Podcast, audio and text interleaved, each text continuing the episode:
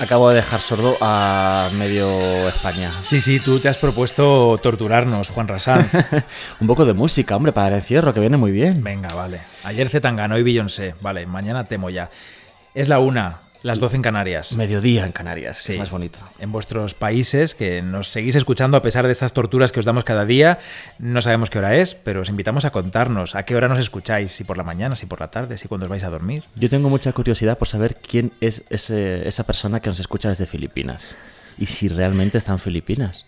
Que se manifieste, que nos diga, hola, soy yo el que estoy en Filipinas y os escucho. Y tengo, o sea, me, me encantaría saberlo. ¿Sabes que mi bisabuelo fue uno de los últimos de Filipinas? Lo sé. Pues mira, Un día podemos hablar de los últimos de Filipinas. bueno, hay En la pintura. poco arte ahí. Ah, en la pintura. Claro. Mm. Seguro que hay algún cuadro del 19. No, no Seguro. puede ser del 19. Claro, 1890 y. No, de principios del 20. Mm, No puede ser, claro. 98. De principios Algo del 20. habrá historicista que rascar por ahí. Mm, seguramente. Bueno, ¿qué tal? ¿Cómo estás? Pues bien, yo sigo bien, nos hemos levantado, nos hemos puesto a teletrabajar, como mucha gente, como casi todo el mundo, de hecho, y... Bueno, no sé, a juzgar por las imágenes del metro de cercanías y del transporte público en Madrid, mm, mala cosa, ¿eh? Sí, es verdad. He de decir que tú hoy estornudas y tienes tos. Y yo también. Yo estoy hablando ahora mismo con el pecho un poco pillado. ¿Sabes? Como cuando tienes ahí algo entre pecho y pecho. Bueno, esperemos que no nos pase como a nuestra presidenta de la Comunidad de Madrid, Isabel Díaz Ayuso, que ha dado positivo. Nos hemos enterado justo antes de empezar a grabar. Cierto es. Que se mejore. Sí, que se mejore todo lo que tiene en general. Sí, y, la, y la mujer de Pedro Sánchez, el presidente también, que está contagiada. Eso ya lo Sí. sabrán todos. Mm. Bueno, que vamos a hablar Pero hoy es de- lunes y vamos a, vamos a hablar de mujeres, ¿no? Hoy. El lunes 16 De una marzo, mujer. Sí, estamos aquí cruzándonos la conversación todo el tiempo, Bernardo. Centrémonos. Vamos a hablar de una mujer, sí, de Artemisia Gentileschi, porque nos la ha propuesto Lucía, otra mujer, otra mujer trabajadora que trabaja hoy desde casa, Lucía Villarreal, y nos ha dicho, oye, ¿por qué no habláis de esto que tiene relación con Caravaggio, con lo que hablabais ayer, y que tiene así como sentido? Y digo, pues sí, es verdad, tiene sentido. Que sí, Bernardo. Pues sí, sí Nos que lo tiene. gustado. Gracias, Lucía, porque es un ideón, nos encanta. Eh, Tenemos más ideas, Sí, sí, voy, sí. voy a mencionar, eh, vamos a mencionar los dos, de hecho, a, a gente que nos habéis escrito, que nos habéis dicho que habéis llegado al final de los programas después del maratón que nos pegamos ayer. Sí, yo tengo- No sé cómo lo habéis conseguido. No, no, no, no, no. Yo tengo un par de gente que ha llegado al minuto 28 el primer día. Al, Vale. minuto, al minuto 28 del primer audio de nuestro encierro ha llegado, por ejemplo, Fran Rush o Rouge, no sé cómo se dice. Rush, ¿no? Eso es Frank Rush guion bajo Es que en, no en hablo Instagram. francés, no hablo francés. Frank Rush guion bajo. Que dice, nos, he llegado al minuto 28 y se ríe. Bueno, pues muy bien. eh, dice que le ha gustado mucho y que nos ha escuchado mientras tomaba el sol.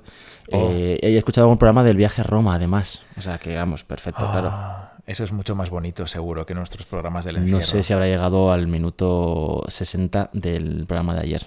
Eso sí que no. No, hicimos dice. 60, hicimos como 54, 55 creo con, la, con la música final. Otro que llegó al minuto 28 es uno de nuestros eh, oyentes desde México. ¡Oh! ¡Un beso para México! En México, ¿cómo estáis? Yo creo que están mejor que aquí, seguro. Sí, están mejor que aquí. De momento no tienen tantos eh, virus, tantos contaminados y creo que salen a la calle y hacen vida normal. Bueno, pues eh, Diego, This is Diego, CP, eh, que nos sigue y que nos escribe mm, casi siempre hablándonos de nuestros programas y que nos hace muchísima ilusión Pues que nos escuche la desde allí. verdad es que sí, muchísima. Como mola México, ¿eh? Yo tengo una persona que nos ha escrito en Evox, que también Arte Compacto podéis encontrarlo en Evox, además de Spotify. Eh, se llama 20 Nila y dice, he llegado hasta el último minuto del programa, del programa 1 de nuestro aislamiento y dice, quiero que habléis del vuelo de brujas de Goya y de la pintura del siglo XVIII español. Sois geniales. Bueno, pues venga. Y luego una- unas interrogaciones. Yo creo que es que se le escapó. Hay, hay una admiración y luego hay muchas interrogaciones. ¿no? ¿No sois geniales? Yo creo que dice, sois geniales, pero se le fue el dedo. Gracias, 20 Nila. A ver si aguantas hasta el final del programa sobre Caravaggio y David con la cabeza de Goliat, que se nos fue un poco la pinza. De momento solo sabemos que una persona ha llegado hasta el final del de Caravaggio, que ha sido Lucía. Nadie más nos ha confirmado. No, no, no, creo que también Pablo 1619 en Instagram, que es restaurador y me parece que él sí que ha llegado también. Decía que había escuchado el 1 y el 2 del, del aislamiento, Muy bien. de esta serie que nos hemos sacado de la manga para pasar las horas mejor. Qué guay. Gracias a todos. Que nos escuchen. es Tenéis mucho mérito. Bueno, que Pues sí. hoy tengo que decir yo que este programa se lo ha preparado Juanra, porque yo estaba a otra cosa, preparando una cosa para Radio Nacional, para un programa en el que colaboro los lunes, y él, en medio de su teletrabajo en el museo, se ha preparado el programa sobre hoy. Así que, Juanra, tú mandas. Bueno, él manda siempre, porque en realidad él dirige Uh, esto, así que. ¿Pero qué dices? Adelante. Qué feo. No, bueno, pues mm, vamos a acercarnos al Museo de Prado otra vez. Abrimos otra vez las, pruebas- las puertas ahí. No voy a ponerte efecto de ¡Pum! puertas. Y entramos hasta la sala hasta la sala 7 hoy. Ayer hablábamos de la sala 6. Estábamos ubicados en la sala 6. Primera planta, cerca de la puerta de Goya Alta, muy cerca de las salas del Greco también. Ahí hablando, hablando del Caravaggio ayer y hoy pues nos giramos y vamos a la sala de al ladito justo, la sala 7, en la que cuelga el nacimiento de San Juan Bautista de Artemisia Gentileschi. ¿Qué ibas a decir sobre la sala? No, iba, iba a decir que también está cerca Rivera, que alguien nos decía la vieja usurera de Rivera. Alguien nos proponía también hablar de, de Rivera. Fran, un abrazo, Fran. Pues bueno, que está todo en esa misma zona. Maíno también, pobre Maíno, sale un poco ahí en desventaja, está un poco mm, cojito, como la manita mala, como la aleta mala de Nemo. ¿Maino? Ahí tan cerca de, del me gusta Greco. Ya, pero hombre, Rivera cerca, Caravaggio al lado, tal, Maíno, bueno. Hombre, esa adoración de los Pero muy bien Maíno, con sí, bien, plumas bien. y Muy digno, ese ángel que aparece por allá. digno. Hombre, muy digno. sí. Oye, fue muy interesante la expo del Prado sobre Maíno, por cierto. Yo no lo conocía claro. hasta esa expo que fue como en 2011 o por ahí. Bueno, pues sí. Que estamos entonces en la sala 7 eh, con esta obra de Artemisia Gentileschi, pero antes de empezar a hablar sobre la obra en sí misma, vamos a hablar un poco de quién es ella, ¿no? Sí, ¿Quién es ella? Pues ya te lo cuento yo. cuéntamelo. ¿Quién es? ¿Quién fue Artemisia Gentileschi? ¿Está teletrabajando Artemisia Gentileschi? pues no creo. Eh, últimamente se habla muchísimo de la cantidad de obras de mujeres ¿Ah, sí? que tiene el Museo del Prado, sí, y de cómo se les trata, de hecho. Es cierto que la gran mayoría de mujeres que están colgadas, no literalmente, en el Museo del Prado o que están dentro del Museo del Prado son modelos o son musas. De hecho, ahí está la sala de las musas con las, las esculturas que inspiran a los artistas hombres, ¿no? Y esto no es, creo, por eh, machismo del propio museo. El Museo del Prado se generó con una colección histórica que procede de los reyes de la familia real. Ellos coleccionaban sus obras a su gusto, evidentemente, no tenían obligación de hacerlo de ninguna manera determinada por la sociedad, sino que ellos coleccionaban según sus necesidades y sus gustos. Y eh, bueno, esa es la colección que llega al Museo del Prado cuando se abre. También Carlos V, Felipe II. Por supuesto, también obras que proceden de otros, de otros eh, centros eh, eclesiásticos de la Comunidad de Madrid, que a, a- a través del Museo de la, La Trinidad. Trinidad. llegan al Museo del Prado, o incluso del Museo de Arte Moderno, que al final el Museo de Arte Moderno era el reflejo, su colección era el reflejo de la sociedad mm, academicista, eh, bueno, también, también masculina, es cierto. Entonces así llega la mayoría de la colección al Museo del Prado y evidentemente la mayoría es masculina. Había muchas artistas pintoras o artistas mujeres en el siglo XVII, por ejemplo, XVI. ¿Tú qué crees? Pues que no. Pues no muchas. Principalmente porque no se dedicaban a ello profesionalmente. Sí que la pintura formaba parte de esas, mm, esas primeras eh, nociones básicas eh, sobre cultura y sociedad que las mujeres eh, debían, a menos las mujeres de, de nobles, debían adquirir como parte de su educación para ocupar su puesto como mujeres en la sociedad. Entonces todas aprendían a pintar un poquito o a coser, ¿no? O a tocar un instrumento facilito. Sí, esto lo contaba Leticia Ruiz en la exposición de, bueno, que ha estado recientemente en la sala C del Prado eh, sobre Sofonisba Anguissola y Lavinia Fontana.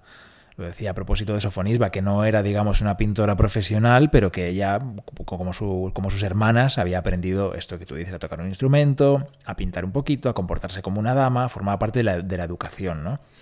Sí, la educación básica, pero no, casi nunca se convertía en, en una formación completa profesional en los talleres de pintura, a no ser que fuesen hijas del propio maestro de ese taller, como es el caso de la pintora que nos ocupa hoy, eh, no era lo más normal, porque era una profesión indecorosa para una mujer, se consideraba así en ese tiempo. Ya sabemos que hoy no lo es, ya sabemos que hoy la mayoría de mujeres que estudian Bellas Artes son, eh, de, perdón, de personas que estudian Bellas Artes son mujeres. Eh, y Una gran mayoría, sí. Sí, y el problema es cierto que luego en las galerías o en el mercado se comercia más con pinturas de hombres que de mujeres, a pesar de que hay más mujeres ahora artistas. Entonces es un problema real que tenemos en la sociedad actual. Pero yo creo que Pero no hay que buscar el problema en el siglo XVI ni en el siglo XVII. Yo creo que trasladar ese problema al siglo XVII, pues es una cosa, es que es un problema sin solución, porque en el siglo XVII ya no podemos meter mano ni cambiar la mentalidad de ese siglo. Entonces es cierto que se debe adaptar la lectura de esas obras al- a, la actualidad, pero tampoco hay que, eh, creo yo, exagerar ni cogérsela con papel de fumar. Eh, bueno, pues esto es un poco lo que yo quería decir. Eh, bueno, es verdad que la historiografía, es cierto, Que la han hecho hombres, quieres decir, ¿no? han hecho hombres y hombres bastante, y mujeres también, pero un poco que han continuado con esa tendencia de hablar solo de los eh, hombres y que se han olvidado muchas veces de las pintoras. Es cierto, eh, por ejemplo, Artemisia fue una pintora importantísima en su tiempo que tras su muerte realmente su fama mm, se fue diluyendo, aunque, y eso que probablemente sea la mujer de la que más se ha hablado en la historia del arte, ¿no? Yo creo que sí, se ha hablado mucho de ella. Es cierto que un poco no solo, no solo por sus obras, porque yo conocía a Artemisia Gentileschi y eh, una- uno de los datos que conocía sobre ella era que había sido violada. Sí. Es, importante también que se sepa esto. ¿no? Me río porque está poniendo Bernardo una cara cuando lo dice muy curiosa. Por eso me estoy riendo. Eh, sí, sí, claro que es importante que se sepa. Y, de hecho es uno de los elementos de su biografía que más ha condicionado la forma de estudiarla.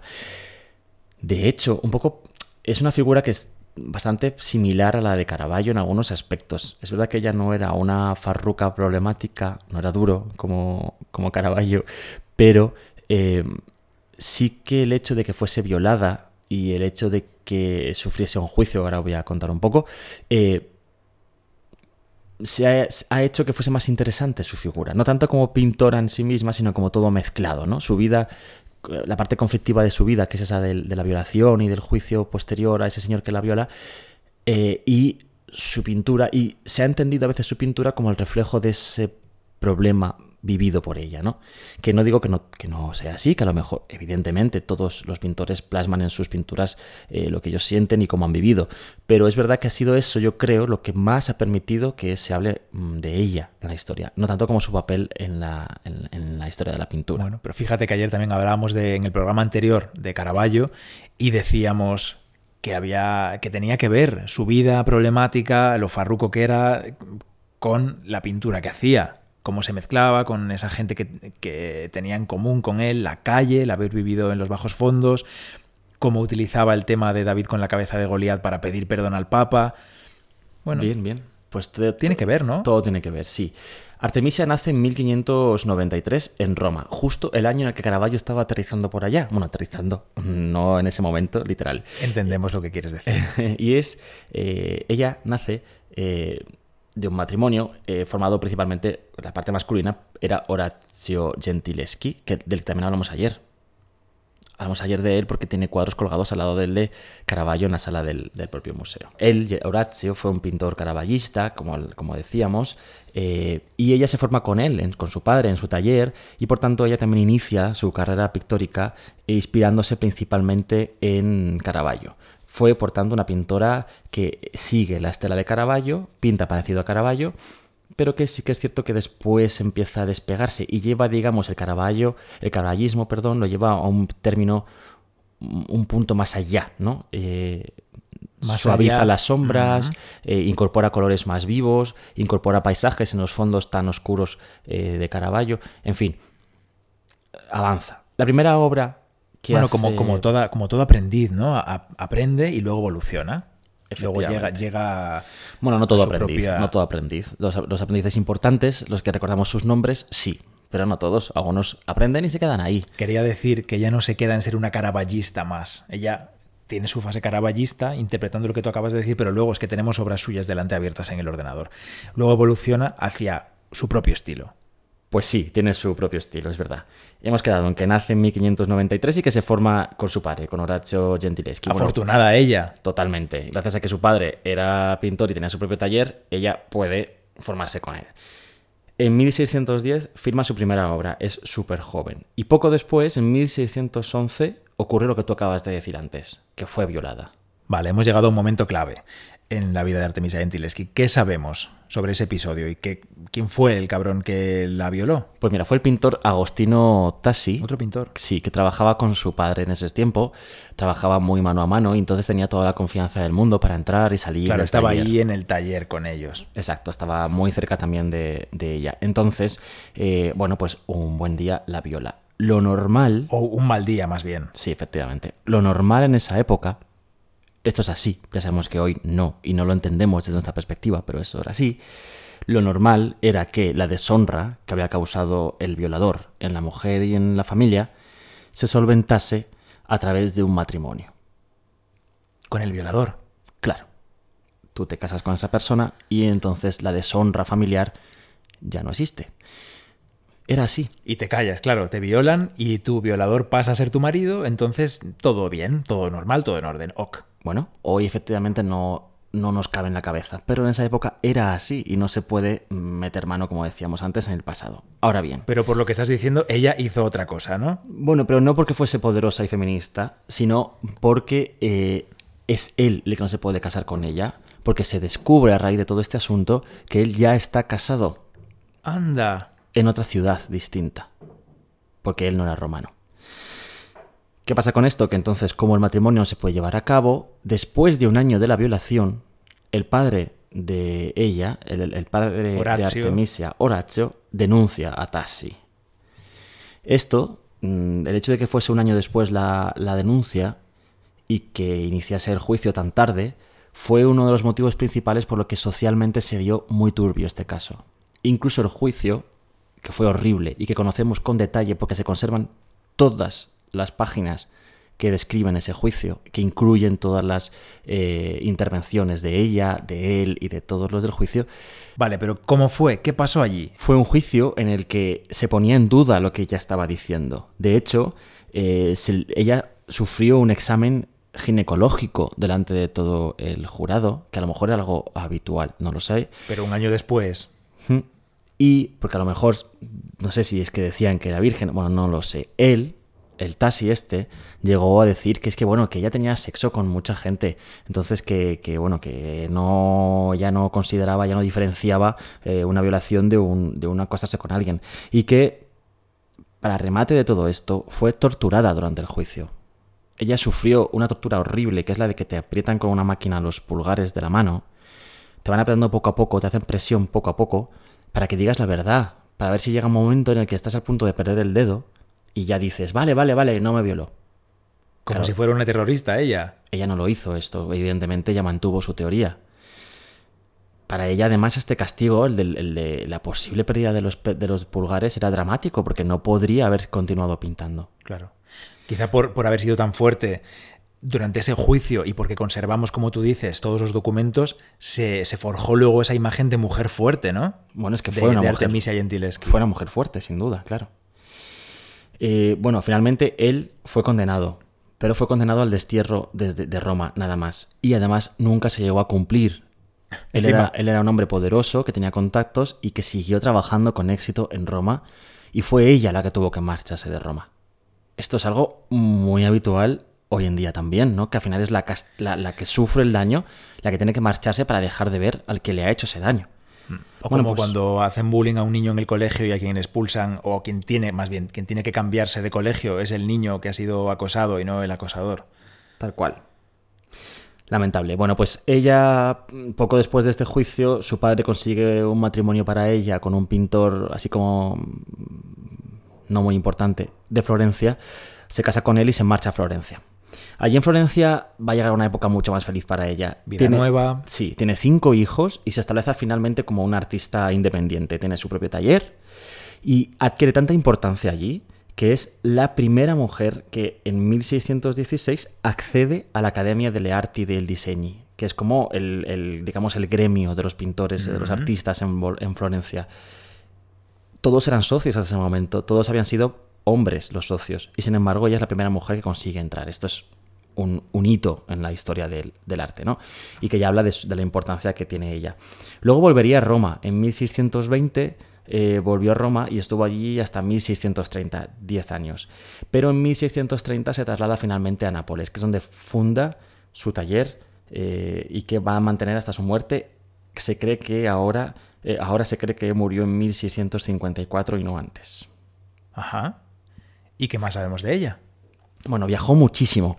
Eh, eh, tuvo un montón de viajes, viajó a Venecia, eh, viajó incluso, bueno, a Londres, trabajó para grandes eh, nombres de la historia, como por ejemplo el Gran Duque de la Toscana, Cosme II de Medici, o para Felipe IV. Y fue muy amiga, por ejemplo, de Galileo Galilei, con quien tuvo una buena relación epistolar. O sea que viajaba por trabajo, viajaba por encargos de, de personas nobles. Sí, por ejemplo, en Londres estuvo entre 1639 y 1640 para ayudar a su padre, este que la había sacado de Roma después Sí. de la violación, eh, para ayudar a su padre, que ya era muy anciano, eh, en el trabajo de la pintura de una bóveda de una casa de la reina en Greenwich. Bueno, allí estando en Londres, Tengo que poner mi, mi mierdecita de mosca, mi cagadita de mosca de filólogo, Greenwich. ¿Qué he dicho? Greenwich. Aquí está mi dominio del inglés, en, en- abierto de par en par. Bueno, estando en Londres, pinta una de las obras que a mí más me gustan de ella y que no es de la que queremos hablar hoy, pero es que hay que mencionarla, que es la alegoría de la pintura. Mira, Bernardo, la tienes Oh. aquí delante. Oh, Buscadla, por favor. Uno no, lo vamos a poner en, Twitter, en, en Instagram nosotros también, esta foto. Eh, y en Twitter también lo ponemos. alegoría de la pintura. Se representa a ella misma. Claro, esto es algo que un pintor hombre no podía hacer, al representar una alegoría de la pintura como él mismo. Entonces ella se autorretrata en esta obra espectacular, con un escorzo muy potente, en el que se representa con, fíjate cómo el sudor empieza a aparecer en la frente y en la nariz. Es un, eh, no, no oculta que es un trabajo eh, eh, duro físicamente el que está realizando. Está despeinada, se le caen los mechones de pelo por la cara y por el cuello. Mm, lleva un recogido de estos, un recogido como desecho, ¿no? Un poco Sofía Loren, para que os hagáis a la idea, si no la tenéis delante todavía. Un recogido de trabajo, ¿no? Y eso, ese brillo que ella se pone en la frente y en la nariz muestra ese poco sudor que está empezando a sentir, eh, vestida con un escote considerable. Sí, el vestido la verdad es que muy cómodo para pintar, yo no sé si sería, pero claro, era la moda de la época. Bueno, y era- eh, muestra que tiene poder y además eh, la calidad, la textura de la ropa esa, es una de las partes fundamentales de la alegoría de la pintura. Parece una seda, ¿no? Sí, en su mano izquierda tiene la paleta apoyada en una mesa y en su mano derecha el pincel que apoya por primera vez en un lienzo que ya está preparado para empezar a pintar, pero sobre el que todavía no ha pintado nada. Claro, el fondo, el fondo del cuadro es al 90%, salvo la imagen de ella en ese escorzo, un lienzo en blanco. Un lienzo en blanco solamente preparado, pero sin nada pintado. Eso es. Creo que no es blanco. No os imaginéis un Claro, lienzo no, blanco. no, es una manera de hablar, un lienzo en blanco, pero es un lienzo al que se le pone una base de color, una preparación sobre la que luego vas a pintar. De su cuello cuelga una cadena y una máscara que son símbolos alegóricos de, de la- del arte de la pintura. Bueno, me parece una pasada de cuadro. Pues sí, sí que que se es. presenta a sí misma como una mujer potente y que además eso no oculta que el trabajo físico que tiene que llevar a cabo para, para pintar está ahí, ¿no? Es una obra que pinta, como digo, en 1639 estando en Londres. ¿Y dónde está ahora? Ahora está, si no me equivoco, en el Palacio de Buckingham. Vaya. Bueno, pues, eh, y que a lo mejor esta, esta pintura iba a estar formando parte de la exposición de la National Gallery. Ostras, esa expo se ha retrasado, ¿no? Por el tema del coronavirus. Bueno, es una expo. ¿Tienes sí. los datos tú? Conex- Conexión con Londres, hablamos con... Bueno, pues sí, sí. Eh, bueno, es que he entrado en la página web de la National Gallery para saber cómo estaba la cosa y he visto que se ha pospuesto, evidentemente. Es que se iba a inaugurar el 4 de abril, ya mismo. Y bueno, con las, limita- pillado, sí. las limitaciones de viaje de las personas, las limitaciones de transporte de mercancías, ha hecho que eh, la exposición no se lleve a cabo. Como sabéis, las obras de arte viajan acompañadas de correos, que son personas que acompañan las obras allá donde van para garantizar que el traslado se hace bien. Y bueno, esto no se, no se va a hacer mm, no va a ser posible, entonces la- se ha tenido que posponer. Eh, habrá otras muchas exposiciones de muchos museos que se tengan que posponer. Seguro. La hora del Prado que tenemos también iba a viajar a esa exposición. Pues sí que iba a, ba- iba a viajar, sí. Eh, de hecho, sí, iba a viajar en la semana que viene, yo creo. Y finalmente imagino que no viajará en esa fecha. La verdad es que no lo sé, pero bueno, seguramente no, claro, porque el museo está cerrado, como sabéis. No tenemos acceso a los trabajadores y por tanto no se puede embalar la obra, no podemos sacarla en el camión, viajar hasta Londres con ella. En fin, eh, es uno de los motivos por los que se supu- pospuesto la expo, claro. La expo del Pra- el, perdón, la obra del Prado, que ya que mencionamos, pues si quieres nos centramos en ella. Por favor. Tú la has visto muchas veces colgada allí en la sala 7, Sí, la he visto, sí. pero siempre como intermitente, ¿verdad? Es una obra que entra y Exacto. sale. Es una de esas obras, mm, ¿cómo decirte? A ver, eh, seguro que a la gente que nos escuche le sonarán otras, eh, de las que no están siempre colgadas, pero se ponen en sustitución, digamos, pues mira, algunas de Maíno entran y salen según haya que rellenar huecos en las salas del Greco. Y algunas de Máximo Stanzione, posiblemente. También, También de Stanzione, sí. Pues mira, es que eh, la obra de, de- de Artemisia que tenemos aquí Sí. eh, forma parte de una serie de pinturas con esas de Máximo Stazione. Por eso, eh, bueno, entran y salen las obras de la serie, no tanto las obras de una mujer. Es decir, ¿qué quiero decir con esto? Que no porque sea la obra de una mujer, entra y sale de la sala, se guarda en almacenes un tiempo Mm, y vuelve se- a colgarse. Porque se le tenga menos cariño por ser de una, por ser de una mujer. Exacto. Es que todas las obras de esa serie, que las tiene el Museo del Prado, entran y salen de la sala. Porque son obras que, bueno, tienen un papel importante en la historia del arte, pero no tanto como otras de esa misma época. Entonces el museo, como no tiene paredes infinitas, tiene que ir jugando con unas y otras. Mm, Por cierto, es la misma sala en la que está, me acuerdo ahora, en la que está Jos de la Tour, el ciego tocando la zanfonía. Claro, de- otro caraballista. Un beso, por cierto, a nuestra compañera Luisa, de colección permanente, que lleva ahora, antes era eh, Monse, y es ahora ella la que lleva esto de rellenar los huecos, mm, que colgamos, que descolgamos. eh, Aquí caben dos, ¿no? Cabe uno. Bueno, un trabajo también, un curro que, que se hace cada día antes de abrir, como decimos, porque el museo ahora abre de lunes a domingo y se hace todos los días antes de las 10, corre que te corre. Y tiene mucho mérito. Bueno, ahora no, ahora está cerradísimo el museo. Ahora ya no, claro. Anda que tenía unos días ella para poder trabajar por las salas sin público y va y nos echan a todos. Sí, estaba contenta cuando pensamos que sí, pero no. Bueno, pues eh, como digo, la obra de Artemisia y estas obras de Massimo Stanzione forman parte de una serie eh, sobre la vida de San Juan, que encarga el rey de España, Felipe IV, pro- probablemente a través de- del, virrey de Nápoles, eh, a, a ellos dos, a Stanzione y Artemisia, que son pintores fundamentales en Nápoles en ese momento. Stanzione es el pintor más importante de Nápoles en esas décadas y eh, es- Artemisia, pues también, eh, una de ellas. Entonces incorporan, eh, como digo, esta, serie en el Palacio del Buen Retiro. Se encarga para el Palacio del Buen Retiro. Hay discusiones sobre para qué espacio del Palacio del Buen Retiro, quizá para una de las, de las capillas. Y esto explica el porqué de la presencia de esta obra de una mujer en las colecciones reales y en la colección del Museo del Prado. Es decir, que llega a España en 1635 esta obra y desde entonces está colgada en el Palacio del Buen Retiro y después en otros espacios hasta que llega al Museo del Prado. Como decíamos antes, la colección del Prado, eh, conseguida a través de la colección real, pues en este caso justifica la presencia de, de esta, de esta mujer. Oye, que nadie, que nadie busque el Palacio del Buen Retiro para ir cuando se pueda volver a visitar, eh, se puedan volver a visitar los monumentos, porque no existe ya el Palacio del Buen Retiro, evidentemente, es donde está ahora el Parque del Retiro. Ellos lo saben seguro.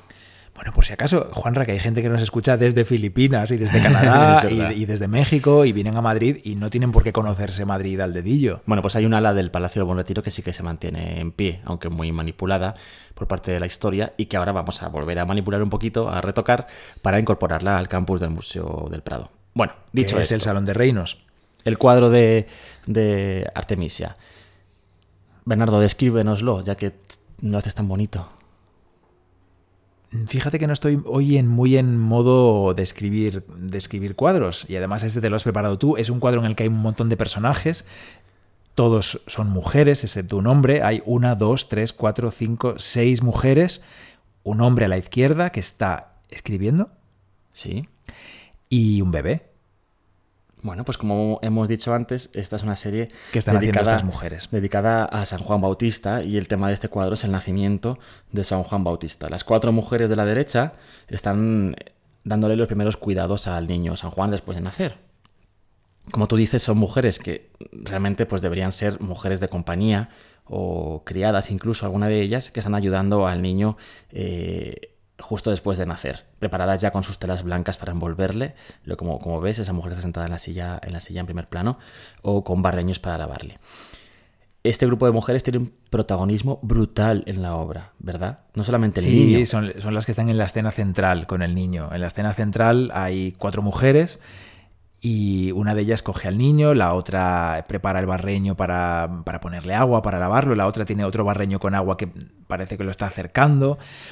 Pues Eh, este es uno de los elementos principales de la obra de, de ella, de Artemisia, y es que las mujeres tienen un papel importante casi siempre en todas las obras.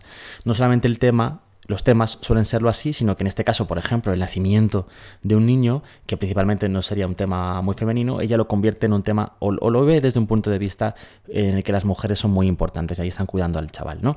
En la parte de atrás izquierda está eh, la madre Isabel tumbada recuperándose del parto con otra de las mujeres de compañía y el, ese señor que escribe que tú dices es Zacarías, es el padre de Juan. Eh, y que está dando cuenta del nacimiento del niño ahí sentado. Por cierto, esa figura, ese señor calvo y rudo escribiendo en esa mesa, ¿no te recuerda algo? Me recuerda a Caravaggio. Me recuerda a Caravaggio, sin duda. Eh, es verdad que no es tan oscura la escena, como decíamos antes, ya hay un paisaje en el fondo de la derecha, cielo, montañas, la luz baña mucho más uniformemente toda la escena no es un tenebrismo como el de Caravaggio y los colores además son más vivos. Pero sí, efectivamente, esa figura de ese hombre ahí sentado calvo con la calvorota en primer plano recuerda mucho, por ejemplo, a San Mateo y el ángel.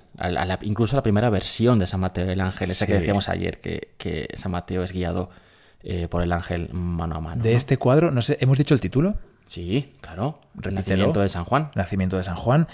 Eh, ¿Sabes lo que siempre me llama la atención cuando está expuesto? Es un cuadro bastante grande, cuando lo cuelgan ocupa casi toda la pared, y mm, es, eh, me llama la atención siempre la, tela, el chal que lleva sobre los hombros esta mujer que está sentada, la que está sentada en la silla. Eh, lleva un turbante y una tela de color tornasolado, como entre morado y marrón, y una falda verde, pero sobre todo ese chal tiene un color espectacular, y, cuando ves el cuadro en persona, muchísimo más que en la foto ahora que estamos viendo.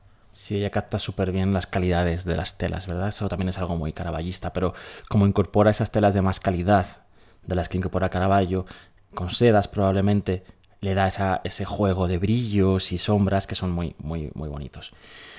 Bueno, y ya que hablamos de Caravaggio, yo creo que no podemos, y de Artemisia, no podemos dejar de hablar de una de las obras más famosas de Artemisia, que aunque no está en el Museo del Prado... No es nuestra, ¿no? No es del Prado. No, eh, pero es muy importante, que es su, Judith y Holofernes. Además, aquí, en este punto, además, Alicia, eh, nuestra amiga Alicia del Museo Naval, seguro que se emociona porque le encantan todos los temas de mujeres eh, fatales, como es, como es Judith. Y Salomé, ¿no? Y Salomé, sí. pues mirad, hay dos o tres versiones que se consideran de Artemisia. la primera, cronológicamente, perdón, está en el Museo de Capodimonte, en Nápoles, y se considera que se pintó en 1612 o 1613. La segunda, que está los Uffizi en Florencia, se pintaría poco después, entre 1614 y 1620. Eh, bueno, son diferentes una y otra, tienen sus diferencias, pero en lo básico son iguales. De hecho, son ambas, en lo básico, iguales a la versión de Caravaggio. Antes de empezar a describir que son estos cuadros y cómo están pintados, mm, nos puedes contar tú un poquito sobre la historia de Judith y Holofernes, ¿no? Así como resumidito. Sí, un quién es Judith, ¿no? Un quién fue Judith que nos sonará. Pues Judith es una mujer, un personaje bíblico de la Biblia católica. ¿Y qué cuenta su historia? Pues cuenta cómo el pueblo judío estaba siendo cercado por el ejército, no sabemos bien si asirio o babilónico, el caso es que quien mandaba en ese ejército era un general que se llamaba Holofernes, y Holofernes estaba sitiando, tenía sitiada la ciudad de Betulia, cortaba el suministro de agua, bueno, en fin, que no les dejaba vivir. Cuando el pueblo estaba agotado y ya estaban a punto de rendirse, entra en escena una mujer muy rica, era una viuda, además muy atractiva, muy bien educada, como decíamos antes, había recibido esa educación de las mujeres. Es otra época, pero ella era una mujer que había tenido una muy alta educación. Y ella se acercó al ejército enemigo, haciéndoles creer que estaba de parte de ellos. Les dijo que el pueblo judío estaba siendo castigado por alejarse de las leyes de Dios y que ese asedio se lo merecían. Entonces consiguió hablar con, con Holofernes, con el general rival, y él dejó de desconfiar de ella, se la creyó. Entonces cayó además rendido a sus encantos y decidió que la iba a invitar a su tienda de campaña a una cena, a un banquete. Por eso a veces, a veces hay obras en las que aparece Judith en el banquete de los Fernes, como el caso del Rembrandt del Prado, que es una Judith en el banquete de los Fernes. Entonces, ella acepta esa invitación y va al banquete de los Fernes. ¿Qué hace Judith? Evidentemente, como estamos todos pensando, engaña a Holofernes, lo emborracha. A veces aparece una criada con Judith que lleva el alcohol con el que emborrachan a Holofernes y cuando consigue que él caiga dormido bajo los efectos del alcohol, le corta la cabeza.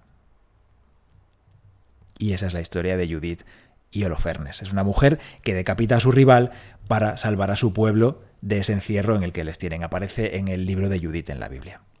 Qué voz tan bonita tienes, Bernardo. Después de escucharme a mí mismo tanto tiempo, escuchar a ti es un gusto, la verdad. Seguro que todo el mundo lo agradece. ¿Qué voy a tener, hombre? Bueno, oye, pues sí, eh, esta Judith es un poco como el, David que hablábamos ayer con David y Goliat, el, chaval débil y eh, a, priori poco poderoso que, que consigue matar a su contrario potente. Sin embargo, aquí es Judith, ¿no? Es una mujer que es una mujer que en el mundo de la batalla no tendría nada que decir y que sin embargo utiliza sus encantos para acabar con el enemigo. ¿no? Exacto, la inteligencia primero. Primero piensa la idea piensa su estrategia y actúa. efectivamente. Eh, ha sido, como tú has ido nombrando así por encima, muy tratado este tema en la historia del arte. Eh, bueno, yo, solo he mencionado el Rembrandt del Prado, que es lo primero que me ha venido a la cabeza. Sobre todo, bueno, en el siglo XV, XVI, XVII. Sí. Bueno, pues por ejemplo, eh, aparece, por ejemplo, en la bóveda de la Capilla Sistina, en una de las pechinas, aparece esta escena en la que Judith sale corriendo de la escena con el cuerpo del hombre ya decapitado, sale con la, con, la cabeza eh, llevándosela, ¿no? Y su criada acompañándola. También hay una versión de Lucas Cranach que es muy curiosa, o incluso anteriores de un Donatello de, bronce, ya que ayer hablábamos ah, también de Con la espada, ella a punto de... Ah, no, ya lo... a, punto de matarlo, ¿no? Sí.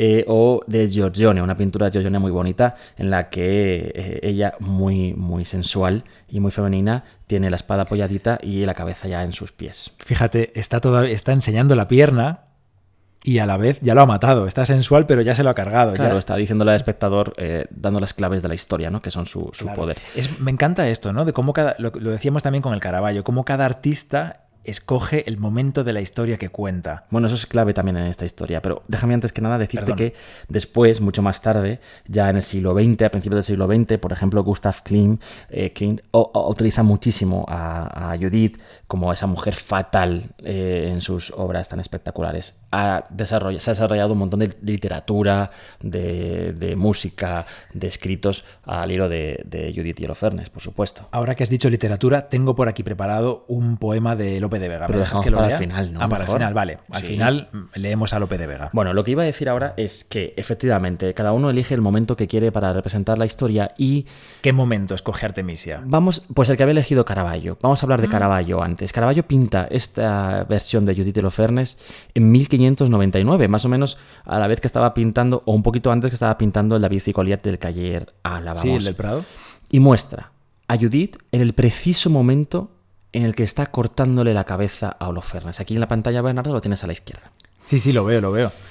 Y esa cabeza me resulta familiar, Juanra. Bueno, es que la cabeza es prácticamente idéntica que esa que aparece en la radiografía del David y Goliat. Fíjate, está, está Judith, muy jovencita, está Holofernes tumbado con la boca abierta, enseñando los dientes, gritando, y ella cortándole la cabeza, los chorros de sangre saliendo del cuello, y a su lado, al lado de Judith, está la criada, agarrando un trozo de tela como diciendo, si hace falta, yo ayudo también. Sí, o como para recibir esa tela a la cabeza, una vez cortada, ¿no? Sí, Me, flipa la cara de la, de la criada, esa mala hostia que tiene. sí, sí, sí, me encanta. Sin embargo, ¿cómo está ella? ¿Cómo está Judith? Uy, te llaman. No, a ti, en el móvil. Me están llamando a mí. Eh yo incluiría la llamada, que me mola. Claro, déjalo. Venga, gente se va a despertar. Lo siento. Ah, mira, pues está, está grabándose todavía, pues enganchamos. Sí. Madre mía, ¿era algo importante o qué? Perdón, seguimos. Era de trabajo, porque luego tengo que entrar en la radio y querían probar esto de las conexiones a distancia, que estamos todos trabajando desde casa. Ya, estamos poniendo a prueba las. Y cuando tengamos todo esto instalado para trabajar cada uno desde tu casa, desde su casa, podríamos empezar a trabajar cada uno desde su casa siempre. Es un gusto. Pues no, yo prefiero que salgamos. Yo prefiero la ver un poco de mundo. Y ver a mis compañeros y amigos y reírnos. Sí. Y reírnos con bromas con Jordi y escuchar cómo Silvia se va por las ramas. Qué bonito todo. Cómo sufrís también con los montajes. Hombre, claro. Bueno, te preguntaba qué tal eh, la Judith de Caravaggio. Pues mira, la veo. Mm, la veo seria. Veo. Veo que no se inmuta. La veo una, una chica que está haciendo algo tremendo, está, está asesinando a un tipo muy poderoso y que como máximo le da asco. Fíjate, no, no veo ni que, ni que tenga miedo, ni que... Ni siquiera está nerviosita como está la criada, decías antes, ¿eh? Ni siquiera está tensa como la criada. La, ella la criada la veo tensa y cabreada, pero a ella no la veo ni cabreada siquiera, la veo como seria. Tranquila, ¿verdad? Sabiendo que lo que está haciendo es lo que tiene que hacer y ya está, y lo hace y punto. Bueno, pues efectivamente esa es una de las claves de este cuadro de Caravaggio. Luego, además, la figura de él, de los Fernes, con su cabeza, como decías, gritando, retorcida, el cuerpo también, eh, que está directamente relacionada con las obras que después va a hacer Rivera, ¿verdad? Sí, y no sé si lo hemos dicho antes o solo lo hemos pensado. Sí, sí, que es Pero la cabeza, es la cabeza que Caravaggio borra, cubre con la otra cabeza de- del gigante Goliat en el cuadro del Prado. Es que lo hemos comparado con la radiografía y es la misma cabeza, es muy fuerte. Lo es. Bueno, pues a- la derecha de la pantalla, Bernardo, tienes la versión de Artemisia, que pinta en 1612, o sea, solo 12 o 13 años después, y que evidentemente bebe de la versión de Caravaggio. Vamos, es que no se pueden separar, son lo mismo, son la misma cosa.